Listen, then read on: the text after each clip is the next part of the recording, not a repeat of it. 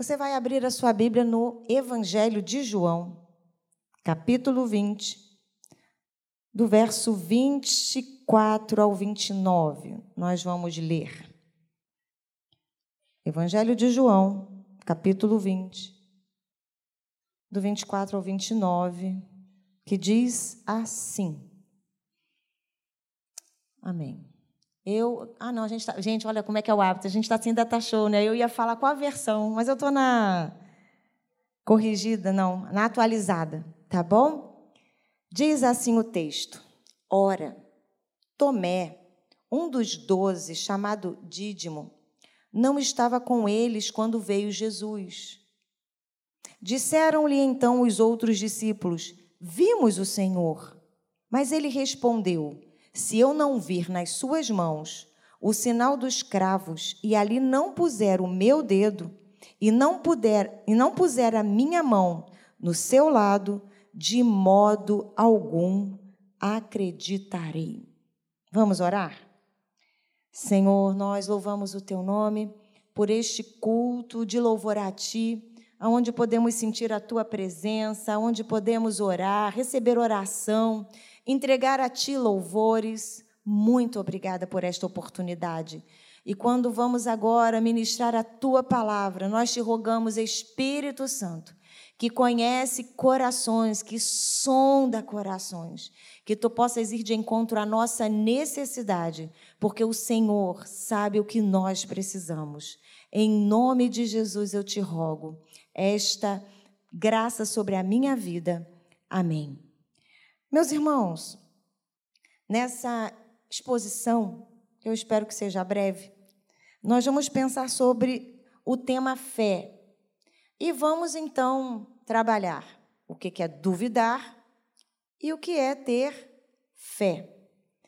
Bem, mas para começar, eu vou falar sobre duvidar. O que é duvidar?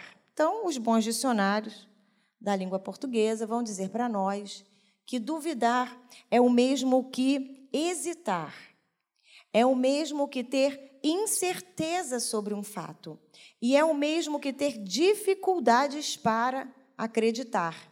Olha que interessante, olha o que o texto diz, né? Se eu não puser a minha mão no seu lado, de modo algum acreditarei. É. E Tiago no capítulo 1, no verso 6, ele diz o seguinte: que aquele que duvida é semelhante à onda do mar, impelida e agitada pelo vento. E ele diz mais: Não pense tal pessoa que receber, receberá coisa alguma do Senhor, pois tem mente dividida e é instável em tudo o que faz.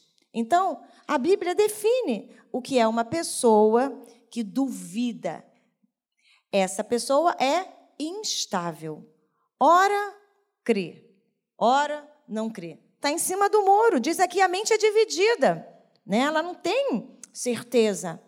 Ela não se lança. E não dá para não dá para esperar dessa pessoa alguma coisa, uma pessoa instável. E aí, vamos fazer tal e tal programa? Eu ah, tô lá. Aí tu liga para a pessoa, não vou. Ora eu tô bem, amanheci feliz. Ora, não estou falando de doença, não, tá, gente? Não estou falando de transtorno psiquiátrico, nada disso, não. Estou falando de instabilidade, sabe? Não tem gente assim? Está feliz, está triste. Passa por você, fala, daqui a pouco não fala. E tu fala, meu Deus, será que eu fiz alguma coisa? Não tem? Então, a Bíblia diz que aquele que duvida é assim, tem a mente dividida, é instável em tudo o que faz. E Tomé, ele se encaixa aqui, né? porque ele foi alguém que duvidou e que aparentemente não compreendeu. Olha isso. Aparentemente, por que, que eu estou falando aparentemente? Porque depois, né, Tomé vai entender o que aconteceu, o Senhor vai se revelar a ele, mas parece que ele não compreendeu nenhum dos feitos de Jesus enquanto caminhou com ele. O que eu quero dizer com isso é que Tomé pode ser assemelhado a uma pessoa que não entende nada de arte. Pensa comigo, tu não entende nada de arte. E você é convidado para ir uma exposição de arte. Tu chega lá, tá olhando para aquele quadro, o que que tu pensa? O que, que é isso? Que rosto torto. O que, que essa Mona Lisa tem de tão especial? O que, que esse quadro quer dizer? Sabe? impressionismo, né? aquelas artes, essas artes pós-modernas, a arte moderna. Né? Você está ali, está vendo, mas você não compreende o que aquilo quer dizer. Por quê? Porque quem fez a pintura, quem eh, moldurou ou moldou aquela escultura, ela está dentro de um contexto, ela está dentro de uma cultura e ela fala a respeito daquela vivência. Então você tem que conhecer o tempo, conhecer o, o artista, para você olhar para aquilo e falar: opa, isso aqui diz respeito a isso. Então, parece que Tomé é essa pessoa que está olhando para uma arte, né? e ele não consegue compreender o que ele está querendo dizer com aquela arte.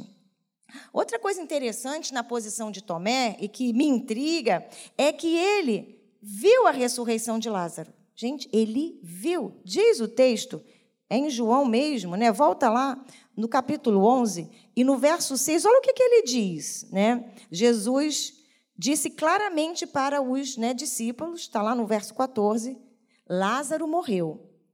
E por vossa causa me alegro de que lá não estivesse, para que possais crer, mas vamos ter com ele. Então Tomé, chamado Dídimo, disse aos condiscípulos: Vamos também nós para morrermos com ele. Ele vai com Jesus para aquele lugar. Ele vê né, Lázaro ressuscitar após quatro dias. Não é assim? E ele duvida daquilo que Jesus disse. Porque Jesus inúmeras vezes também falou a respeito da sua própria ressurreição. Mas é tão fácil falar de Tomé, né, gente? nosso irmão. E nós, quantas vezes também não agimos dessa maneira em tantas situações? Então, vamos pegar leve com o nosso irmão Tomé, porque muitas vezes nós também nos colocamos nessa posição de duvidar, apesar de tantas coisas que a nós já foi revelado da parte do Senhor. Bem, agora nós vamos falar sobre fé.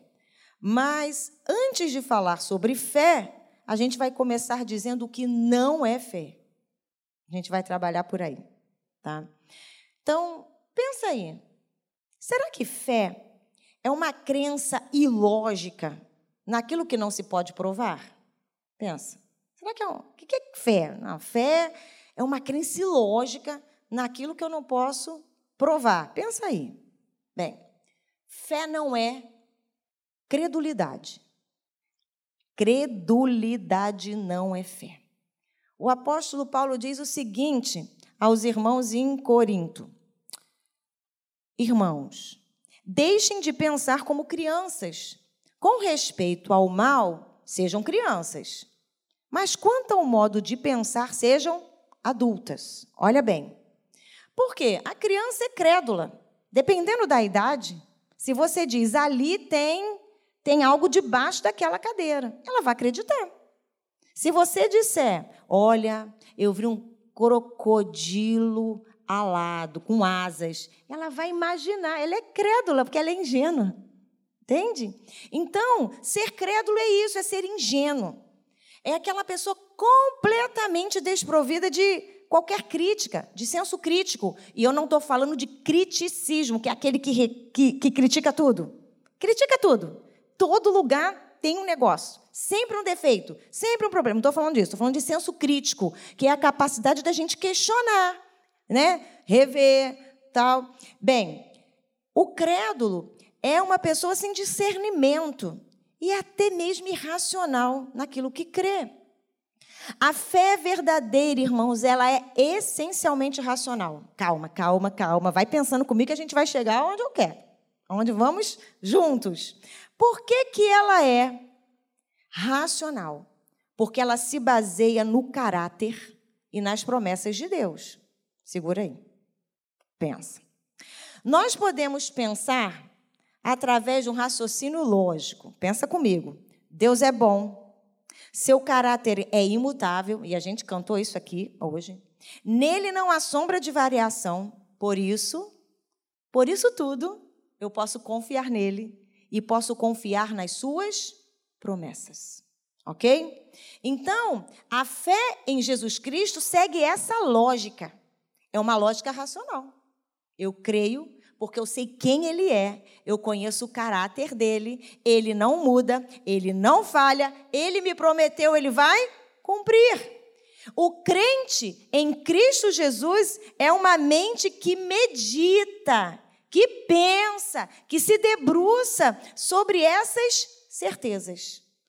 Então ele pensa, ele não é ingênuo, crédulo. Fé não é acreditar em qualquer coisa de qualquer maneira.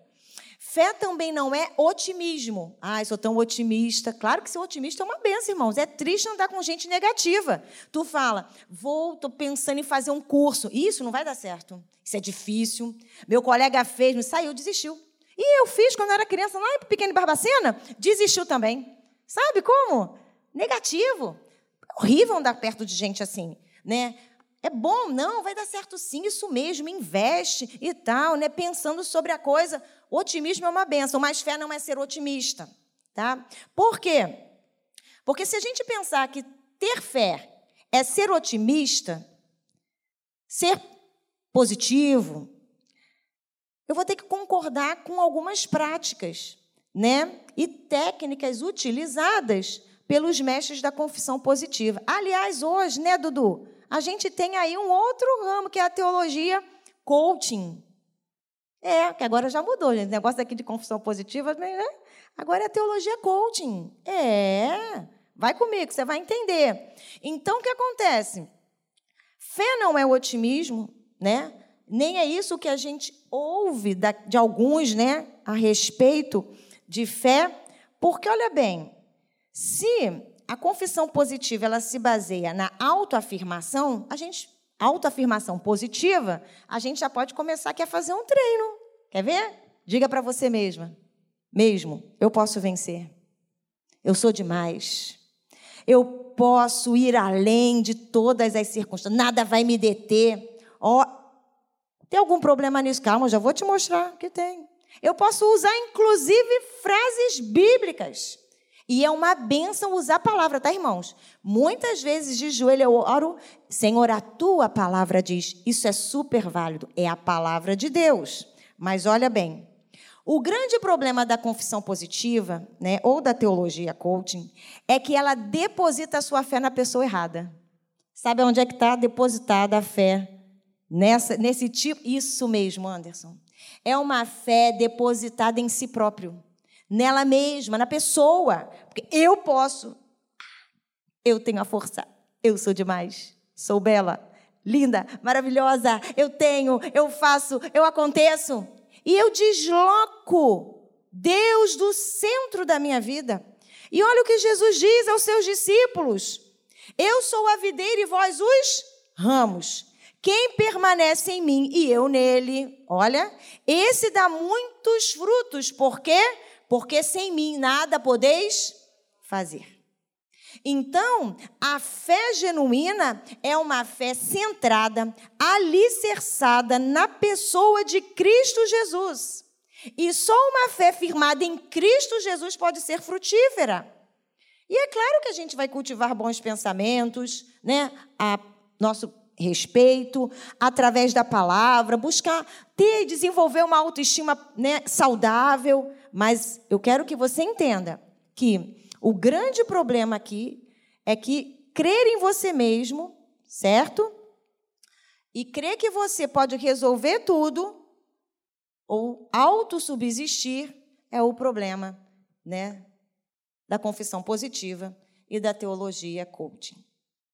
A fé cristã, ela é diferente do pensamento positivo, porque fé é uma confiança que em profunda reflexão e certeza repousa sobre o fato de que Deus é digno de todo crédito. Por isso você pode dizer em oração: Eu posso todas as coisas naquele que me fortalece, mas tem que ter contexto. Tem que ter contexto, porque se eu pego isso aqui soltinho, né? Eu posso. Mas pode o quê? Olha o que o apóstolo Paulo diz.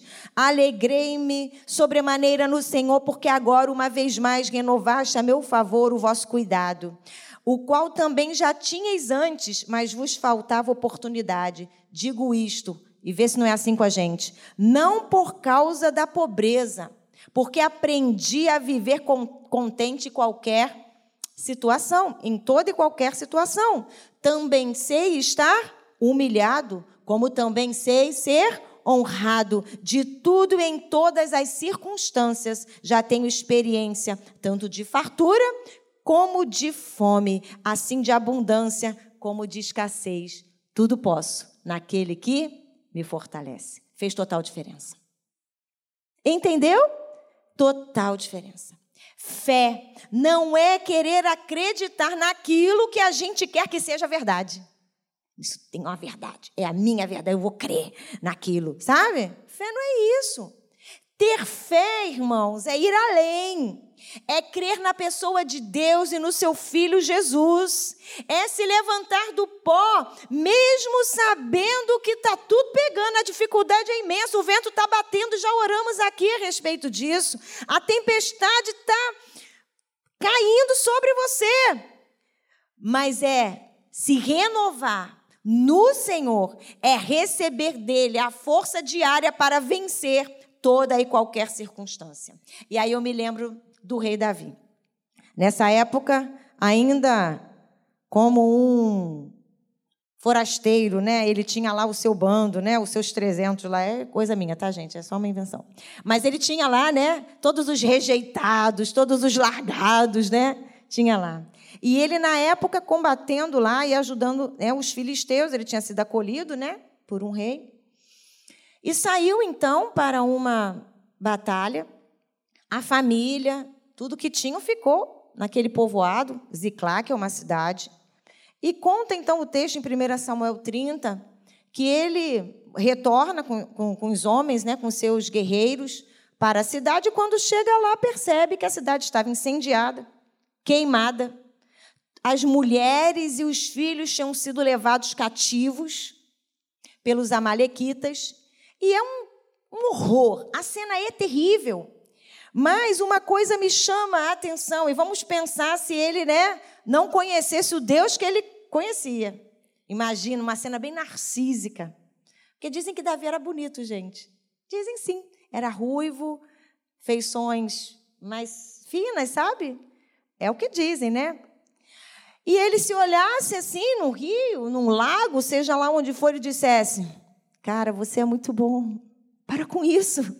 Você já venceu um gigante. Você matou inclusive um urso. Tu lembra do leão? Cara, tu é demais. Quantas batalhas você já venceu? Pô, eu vou conseguir, cara, tu vai conseguir. Você tem força, você tem estratégia, você é capaz, você tem um exército. Mas não é isso que a Bíblia diz. A Bíblia diz que ele não estava fiado em sua própria força ou na sua capacidade para lutar. A Bíblia diz, 1 Samuel 30, verso 6, Davi muito se angustiou pois o povo falava de apedrejá-lo. Porque todos estavam em amargura, cada um por causa dos seus filhos e de suas filhas. Porém, Davi se reanimou no Senhor, seu Deus. Isso é fé se reanimou no Senhor. E diz mais o texto no versículo 8: Então consultou Davi o Senhor, dizendo: Perseguirei eu o bando, alcançá-lo-ei. Respondeu-lhe o Senhor: Persegue-o, porque de fato o alcançarás e tudo libertarás. Confiança depositada no Senhor, seguindo uma direção do Senhor não fiado na sua própria força. E a gente pode usar Sansão. Sansão, um homem designado, ungido para guerrear as guerras do Senhor em favor do povo de Israel.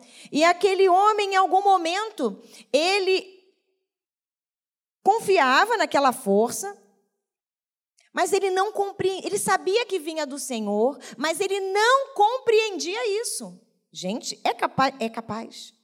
Porque uma vez que o Espírito de Deus se retirou dele, ele passou a ser um homem qualquer. O diferencial dele era a marca, era a presença do Espírito Santo. Então ele sabia de quem vinha a sua força, mas ele não a compreendia. E aí eu fico me lembrando do leigo que está diante da arte, diante do quadro, diante da escultura, ele vê, mas não interpreta a obra. Agora, tá bom, pastora, já estou entendendo assim, né? Estão caminhando comigo, gente? Tá muito difícil? Fala a verdade. A verdade? Então tá bom. Então, se tiver muita dúvida, depois pergunta para o Eduardo quando acabar. Né? Eduardo, faz assim, para todo mundo te ver, Eduardo. Agora vamos ver o que é fé. Eu já falei o que não é. Não é confissão positiva, não é ser positivo, não é, é ser crédulo, né? Do exemplo de Davi, que nós acabamos de, de mencionar, nós podemos então perceber, deduzir que fé e o pensamento caminham juntos, porque é impossível crer sem pensar. É. Quem crê, quem tem fé, pensa. Se Davi se reanimou no Senhor, ele deve ter pensado nas coisas que Deus já havia realizado por ele e através dele. Por isso, o profeta né, diz: Quero trazer à memória aquilo que me pode dar esperança. E aí, se a gente retoma aqui o texto de João 20, versos 24, 25, 26, 27, 28, 29, lá no versículo 25, ele diz, né? Opa, todo mundo dizendo: Olha, nós vimos os. Imagina, gente, você tem noção do que é isso? Há uma semana atrás, eles estavam reunidos, os discípulos, com muito medo, diz o texto. Eles estavam trancados. Diz o texto: trancadas as portas da casa onde estavam os discípulos com medo dos judeus. E Jesus aparece. As portas estavam trancadas, ele não entrou pela porta, ele apareceu. Imagina a cena, irmãos. Olha, o pastor me zoou hoje, né, gente? Fez bullying comigo, mas tudo bem. É, imagina a cena. Paz seja convosco.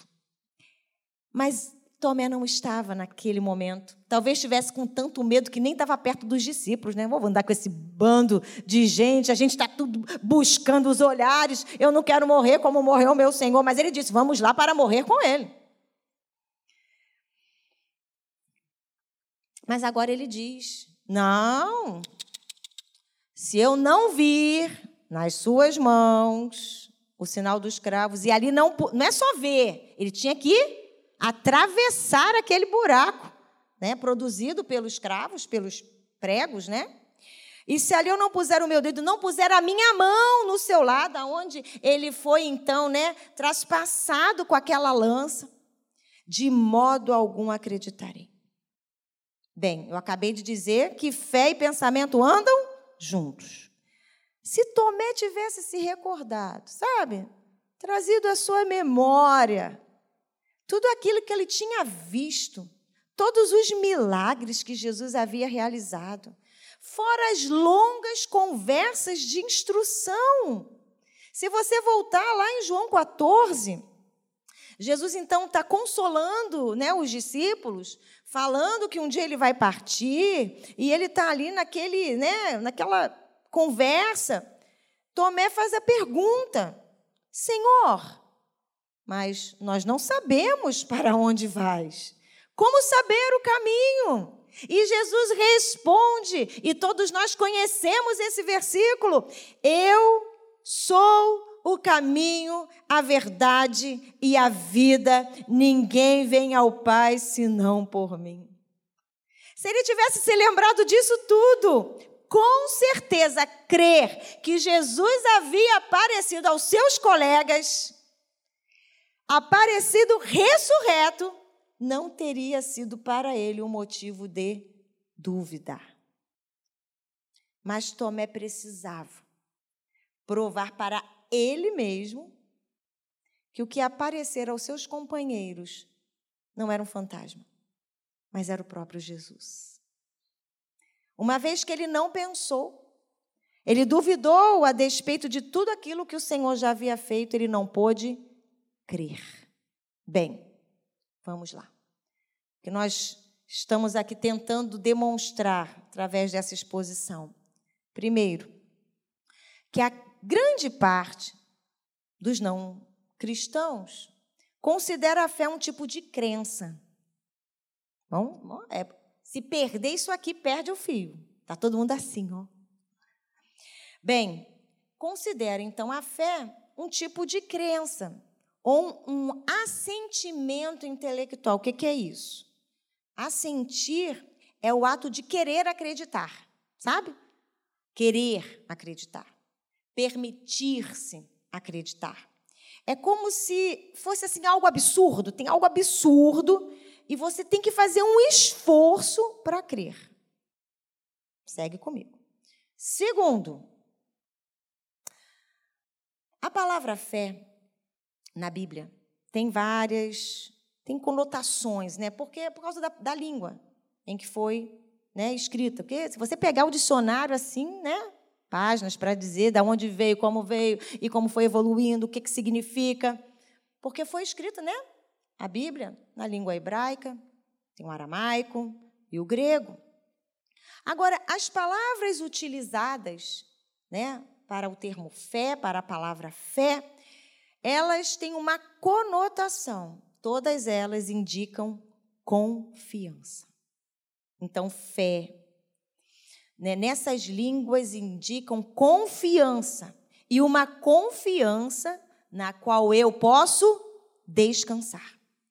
Então, fé é mais que uma simples é, convicção intelectual, de que uma pessoa é digna de confiança. Porque eu posso confiar no médico que vai fazer uma cirurgia, eu posso confiar no piloto que vai, né, é, pilotar um avião, porque imagina, se eu não confiar que ele é competente para aquilo, o que, que vai ser, né? Mas olha bem, nós estamos falando de uma fé que tem, né, no seu termo, uma palavra chamada confiança. E confiança pressupõe, fé pressupõe confiança na pessoa de Jesus Cristo, na confiança de que Deus é capaz de fazer infinitamente mais do que aquilo que pedimos ou pensamos, porque eu confio no caráter de Deus e você precisa sair daqui com isso, pulando, saltando dentro de você. Confiar em Deus é confiar no seu caráter. Dizer e saber que Ele é perfeito, Ele não muda, Ele não volta atrás. Então, ter fé significa sair de si mesmo para descansar no outro. Porque eu só posso descansar no outro se eu confio nele. Fé é isso. Eu sei que está assim, bem filosófico, mas é necessário. Porque fé não é uma coisa irracional tem uma lógica. Ter fé é confiar no caráter de Deus. E porque confio e sei quem Ele é, eu posso então descansar nele. Não desista. Continue descansando no teu Senhor. Bem, nós precisamos também deixar de lado ideias comuns sobre fé para podermos então perceber o que, é a fé que a gente lê, que a gente profere, como nós interpretamos fé. Então, a palavra fé, ela tem um sentido que, quando usado no, no, no cotidiano, no senso comum, tem uma conotação. E aquilo que nós dizemos e pregamos aqui tem outra conotação, tem outro sentido. Para o senso comum, o que é o senso comum? É aquela coisa do dia a dia, é aquilo que está no burburinho, é aquilo que você ouve lá na padaria. Isso é o senso comum. Vamos falar de ciência. Ah, vem o, o, né, o cientista, ele vai ter todo, né? Um esquema, palavras para falar sobre a sua área específica de atuação. E no senso comum, a gente fala como? Não tem nome, né? É aquele é um mosquito, é um mosquito que morde. Não, mas o cientista sabe qual é o nome do mosquito, quais as especificações dele, é, que vetor é. Não é assim, gente? É. Então, o senso comum é essa coisa do dia a dia, que é falada, né? Então, para o senso comum, a fé é a crença de que certas coisas são verdadeiras. Isto é, eu creio que algo existe. Pensa comigo. Tem que pensar. Se dormir, vai esquecer. Tem jeito, vai perder o fio da meada. Quando as pessoas dizem que creem em Deus, elas estão dizendo que creem na existência de Deus. Vamos seguir. E imediatamente liga-se o termo fé à ideia de confiança. Para o senso comum, a gente vai formular a seguinte frase: Se creio que Deus existe, posso confiar nele. Ah, pastora, como assim? Até aqui está zero a zero. Por quê? Porque tanto para o homem comum, para o cristão, né? A gente crê que Deus existe e que a gente pode, pode confiar nele, sim ou não? Olha, outro jargão, sim ou não?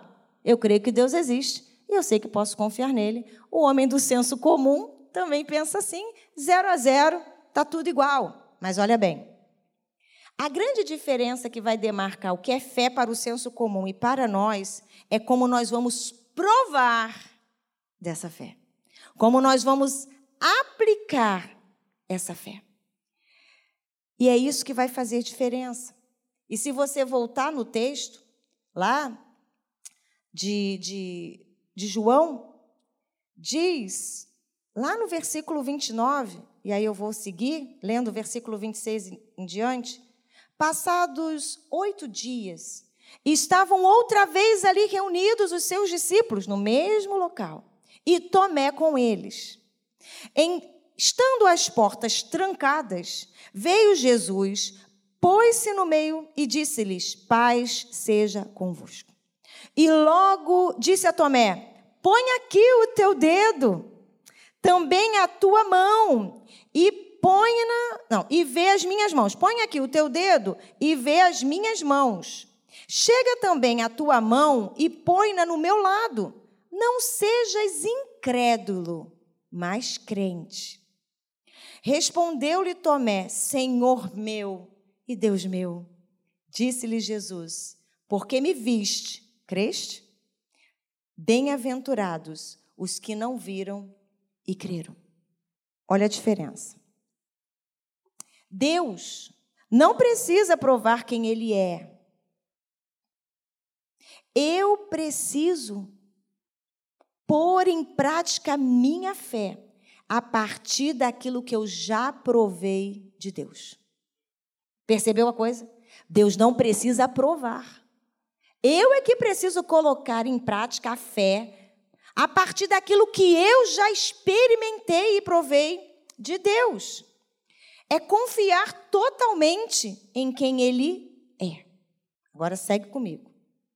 Para nós cristãos, fé não é apenas crer intelectualmente. O intelecto faz parte, eu já disse isso. E Lutero, o reformador, ele diz o seguinte: ter fé em Deus é estabelecer uma aliança de casamento que aponta para um compromisso entre o Cristo e o cristão.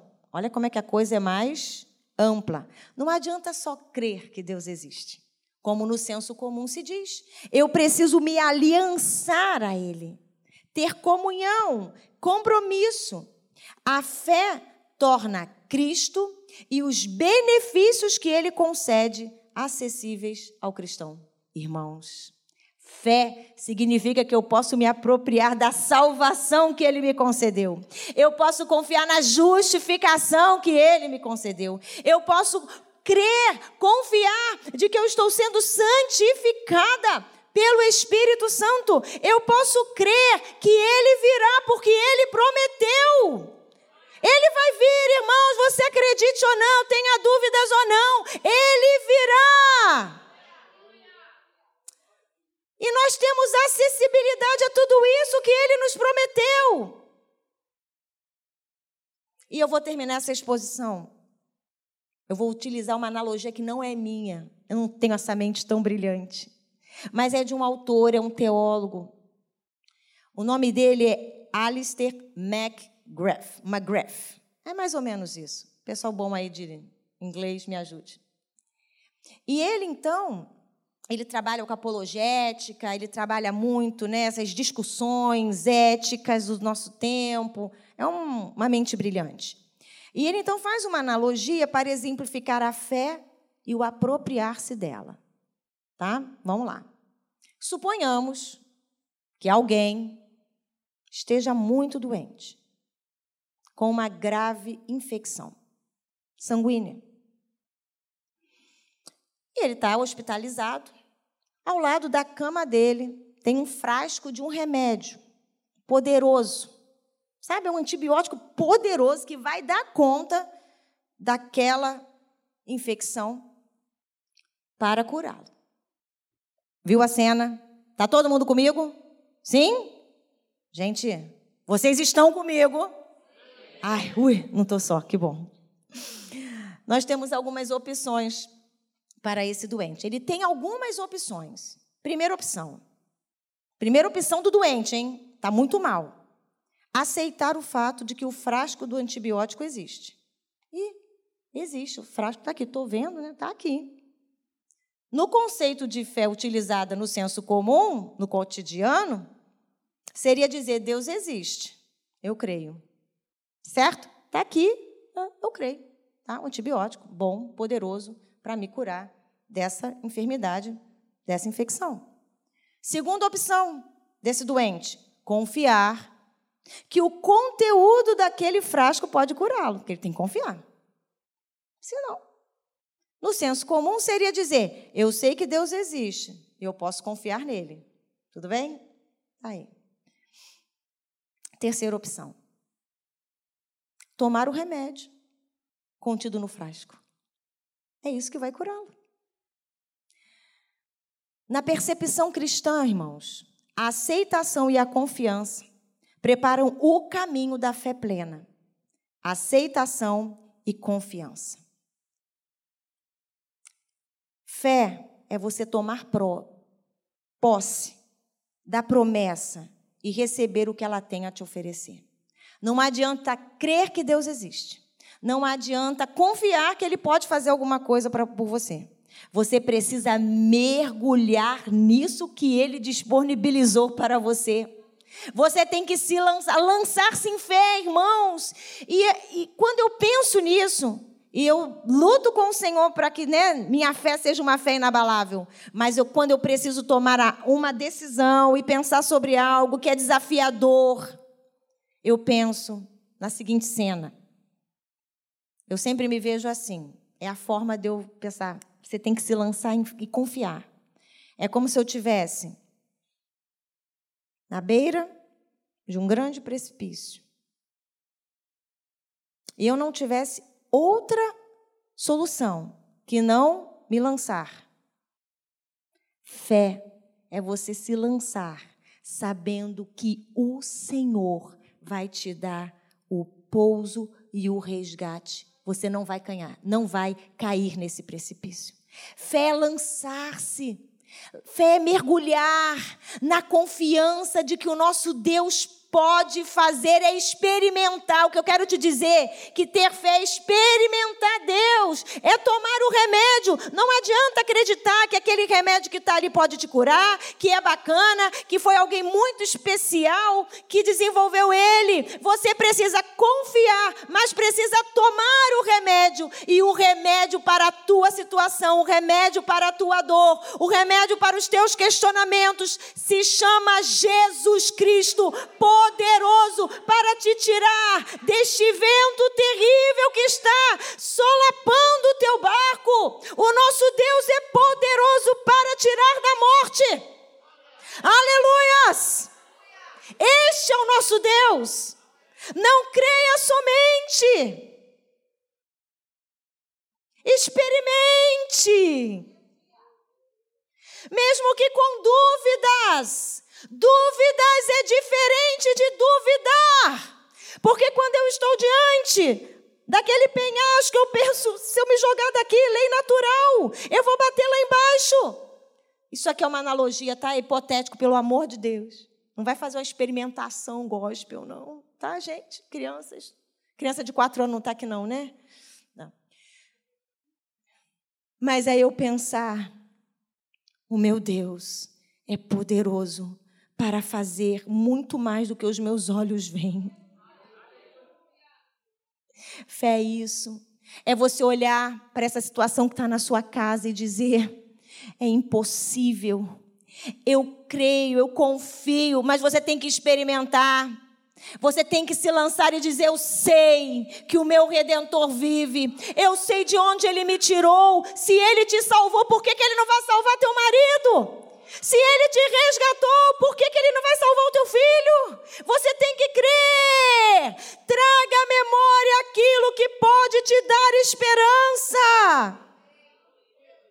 Será que você tem que ver para crer? O dia que ele me mostrar, que ele me revelar, que o anjo descer, que bateu uma revoada e asa para cá e asa para lá, eu vou crer. Não! Deus te fez uma promessa, está no seu coração. Avance em fé. Você quer estudar, não tem recurso algum? Avance em fé. Não fica viajando na maionese, não, porque só serve este curso. Naquele, na faculdade X. Faz aquilo que está na sua mão. O que, que Deus está te dando? É fé.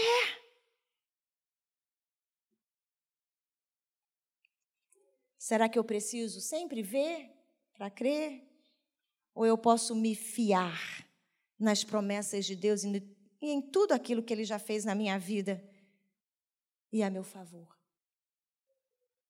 Em Hebreus 11, 1, nós lemos que fé é a certeza daquilo que esperamos e a prova das coisas que não vemos. Isso significa dizer que a fé me faz ter certeza de que aquilo que eu espero vai acontecer. E ela me prova que, mesmo não vendo o que eu espero, eu sei que vai acontecer. Foi ele que te prometeu? Fé. Experimente. Vai acontecer. Não basta apenas crer e confiar. É necessário provar dessa fé. Ó, prova e vê que o Senhor é bom. Tem que provar. E como é que se prova algo? Eu vou além. Experimentar algo, irmãos. Ah, experimentar. Tu já viu chefe de cozinha experimentando um prato, fazendo. Não. Aqui tem uma cebolinha. Aqui tem um azeite lá do Mediterrâneo. Um negócio desse jeito, né, gente? Não é? Aqui tem uma azeitona, eu acho que eu até sei de onde vem. É um negócio assim, eu estou exagerando, que eu sou exagerada, né? mas tudo bem. Ele sabe cada detalhe, está provando. E ele engole, né? Porque ele não prova e. Não, só se estiver muito ruim, né? Provou. E engoliu. Não adianta ler a Bíblia como se fosse uma maratona, ou vou pagar uma penitência hoje. Olha a Bíblia. Né? Dever cumprido. Eu li a Bíblia. Quando o pastor perguntar, eu vou levantar. Eu li a Bíblia. Leia a Bíblia, mas mastigue ela. Hum? Hum? Deixa descer. Em alguns momentos, não vai descer redondo, vai descer quadrado. Em alguns momentos, ela vai confrontar e vai ser amarga. Mas sabe remédio? Remédio amargo é aquele. Boldo, tem horror, gente. Eu tomei boldo minha, quando era criança. É um tal de boldo. Não consigo nem sentir o cheiro, mas eu tomo assim mesmo. Gente, tem coisa pior do que chazinho de folha de goiabeira. Aquilo é muito amargo. E por que, que a mãe faz um negócio desse, gente? Eu nunca fiz lá em casa, não. Não podem reclamar, podem reclamar de outras coisas. E aquele chá com cebola, cebola, louro. Ah lá, tá rindo, olha lá, fez isso com os filhos, né? Fez, eu já vi tudo. Tá rindo é porque fez com os filhos. Era horrível, mas duvido que a barriga ficava doendo. Rapidinho ficava bom. Em alguns momentos vai descer quadrado, te confrontando. Mas olha, vou falar igual o profeta. toma deste rolo e o engole. Porque quando ele estiver aqui, ó, nas suas entranhas, sendo digerido, vai ser um monte de coisa boa sendo jogada para dentro da sua corrente sanguínea e produzindo saúde na tua vida. Traz isso para o espiritual. É vida de Deus sendo, sabe, ah, assim, manifesta na tua vida. Prova disso, engole isto, viva isso e você será um cristão genuíno. Tomé está provando como uma declaração de dúvida. É, declarar fé? Não. Ele provou como uma declaração de dúvida. Mas nós não. Nós vamos provar e continuar vendo que o nosso Deus é bom. Em alguns momentos eu oro assim, Senhor, na tua ira lembra da misericórdia. É a palavra. Deus é misericordioso. Senhor, tu disseste que da fraqueza, né? Tu faria o quê? Força, imprimiria força. Da fraqueza, irmãos. Ó, prova e vê que o Senhor é bom. Continue crendo. O teu Deus te ama. O teu Deus te quer bem. Os pensamentos dele a teu respeito são pensamentos de paz. Se é para provar, não prove porque duvida. Prove porque experimentou e sabe quem ele é. E eu trago um testemunho muito vivo em meu coração da minha mãe. Eu sempre falo dela, né? Vocês já conhecem. Quando meu pai morreu e a minha avó conhecia a palavra de Deus, e ela virou para ela, para minha mãe e falou assim: Valdiva, você precisa dar essas crianças. Você não vai ter condições de criar esses cinco filhos. E minha mãe disse o seguinte: Isso alguém que provou. A palavra de Deus diz: Fui moça e agora sou velho. Não era o caso dela, que minha mãe tinha 28 anos. Mas nunca vi um justo mendigar o pão. Não, nem a, não, nunca vi um justo. Isso, ajuda aí, porque a gente aqui aqui está nervoso também, tá? Mas tudo bem. Nunca vi desamparado um justo e nem a sua descendência mendigar o pão. Continue crendo, porque o nosso Deus é poderoso.